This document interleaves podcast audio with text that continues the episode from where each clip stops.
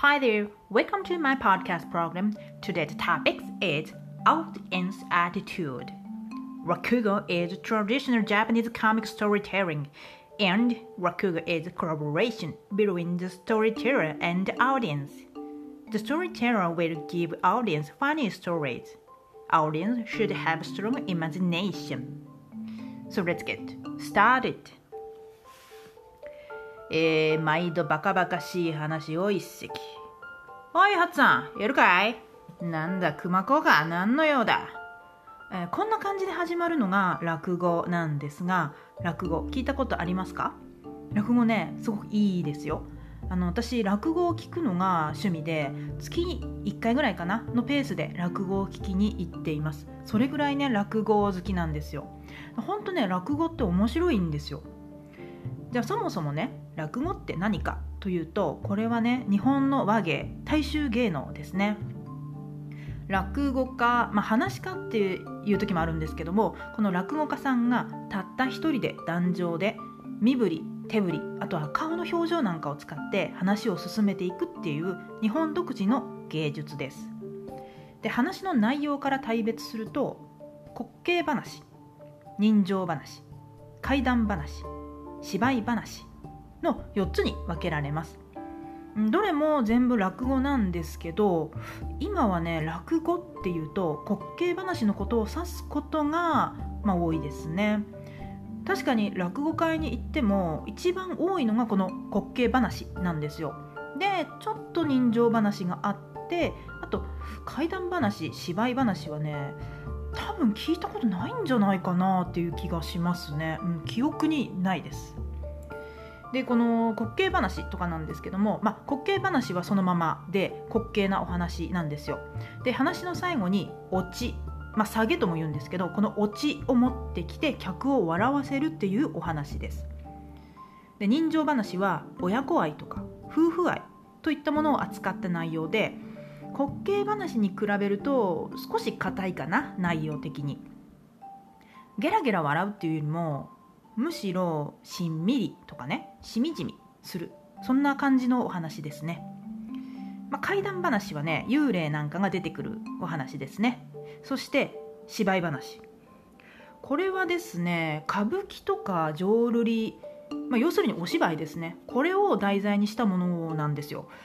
だからそもそもねその歌舞伎の内容とか浄瑠璃の内容なんていうのを知ってないと結構ね聞いてても辛いと思うんですよ。全然内容がわからないまま聞くことになるのでこれ結構ね難しいんじゃないかなというふうに思います。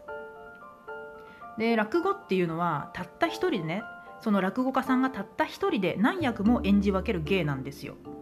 でもねその演劇みたいに化粧をするとか衣装を着替えるとか、まあ、セットを使ったりっていうそういうことはねしないんですよ。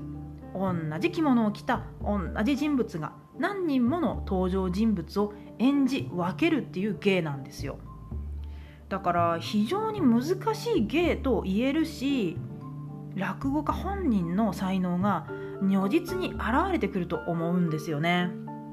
なので実力がないとね仕事が取れないっていうとても残酷な業界なんじゃないかと思っているわけですよ、まあ、もちろんねお客さんの好みもありますよ。ああの落語家さんすごくいい声してるなとかあこの落語家さんの間の取り方がいいよねとか、まあ、そういうのもあるんですけどでもそういう個人のね好き好きっていうのを凌駕するくらい落語家本人の才能がこう出てくる才能の差が出てくるわけなんですよ。あの上手い人とね下手な人の差がかなり激しいです、うん、で落語家っていうのは急にねあ今日から自分落語家になりますっていうんじゃなくってやっぱ修行が必要なわけですよ。で、まあ、流派によってねちょっと違うんですけどもまず前座見習いになります。そして前座になって2つ目になり真打ちになっていきます。こういうふうにね昇格が昇級昇進していくわけです。で真打ちっていうのは師匠なんですよ。先生。だからまあ最終形態ですね。なので大抵真打ちの人であれば、まあ、その人のね芸風がどうであろうともその落語としてうまいっていう人が多いんですけど中にはねこれはそれがバタードみたいな方もいらっしゃるんですよ。うんでまあ、その前座とか真打ちとか関係なく下手な人のね落語は実に耐え難い本当に耐え難い。もう苦痛っていうかねほとんど拷問ですね。なんでお金払ってこんなひどい仕打ちを受けねばならんのかと。もう本当に話を聞いていてすごい冷や汗が出てくるんですよ。もうとにかく一刻も早く終わってくれとね願うばかりなんですよね。そしてそのお話が終了したらドッとねこう全身の力が抜けるわけなんです。やっと拷問から解放された。これで日本に生きて帰れる。みたいなね。本当本当ねあの冗談じゃなく本当そんな感じなんですよ。私過去にね3回かな。3回くらいこの状況に陥ったことがあるんですけど本当ね辛かった。もう辛いの一言。もう辛い以外の言葉が出ません。本当にねそれぐらい辛いんですよ。それでですね落語っていうのはね聞く人を選びます。落語は想像力妄想力で聞くものなんですよ。だから想像力とかね妄想力の低い人もしくは真面目一本やりみたいな人は多分落語ね好きじゃないと思う。聞いててもね面白くないんじゃないかなと思いますよ。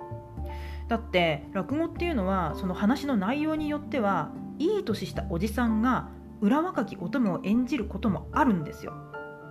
だから想像力とかね妄想力のない人にしてみたらえおっさんがなんで裏声出してんの？えキモい？みたいな。こういう感じになっちゃうわけですよ。で違う。そうじゃない。そうじゃないんだよ。そうじゃないんだ。そうじゃなくて落語っていうのはねこう視覚情報は確かにいかついおっさんだけどでも脳内で若くて美しい娘にこう自主的に変換して楽しまないといけないんですよ。それが落語なの。そういうのが落語なんですよ。だから1を聞いて100妄想するようなこの妄想力のねたけだけしいというか妄想力のたけまたくましい人でないと落語はね楽しめないと思います。あとは一定水準以上の江戸時代に関する知識が必要になってきますね。これは特に古典落語について言えるんですけども、まあ、さっきのね滑稽話とか人情話以外に古典落語新作落語という区分もあるんですよ他にもねあの江戸落語と上方落語の違いなんていうのもあるんですけど、まあ、この辺話すとちょっと長くなるんで、えっと、割愛しますね。で古典落語新作落語の違いなんですけど、まあ、年代作られた年代が違うっていうことなんですよ。で古典落語は江戸から明治期に生まれた演目ですねそしてほとんど全てが江戸時代が舞台のお話ですね江戸時代の、まあ、まあ、生活みたいなそういう話なんですよ。で新作落語は大正時代以降から現代までですねにできた演目で、まあ、舞台設定は結構ね現代が多いですね。すごいのになると未来とか異次元っていう話もあったりはします。で古典落語は江戸時代が舞台なので、うんとね、例えば庶民は長屋に住んでいたとか水道がなくって井戸を共用で使っていたとか武士と町人は身分が違っていた遊女や花魁が存在していた。小学校ではなく寺子屋で子どもたちは勉強していた、まあ、こういった基本的なね事柄を知っていないと落語聞いてもね多分わけわかんないと思いますよ。LINE で連絡すればいいのになんで手紙書いてるのとかえなんでわざわざ七輪使ってサンマ焼くのとかえガスコンロ使えば便利だよ。ホームセンターあそこにあるけどみたいなね。そういう感じになっちゃうわけですよ、まあ、そういう人はね落語聞かない方がいいと思います、うん、落語向いてないわそういう人は。それでさらに言うとですね落語っていうのは、まあ、一連の流れが大切なんですよ。その話の流れとしてねまず枕。そして本編。最後オチ。この3部作がもう一連でこう流れているのが落語なんですよ。いきなりね本編じゃないんです。いきなり本編を求める人はやっぱり落語を聞かない方がいいと思う。落語向きじゃない気がしますね。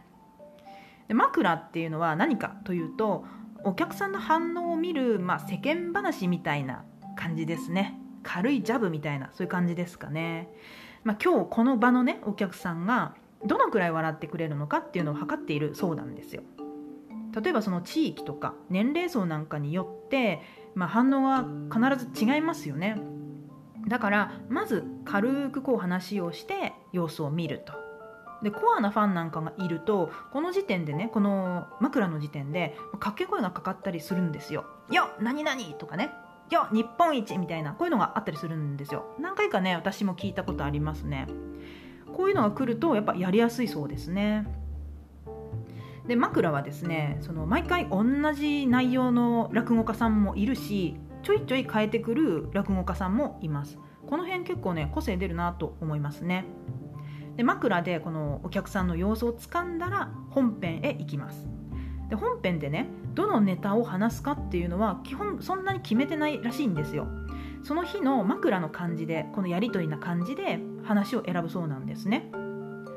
頭の中に何百遍ものこの話っていうかネタが入っててそれをねその瞬時に引き出して話していくっていうんだからやっぱすごいなと思います。さすがプロですよね。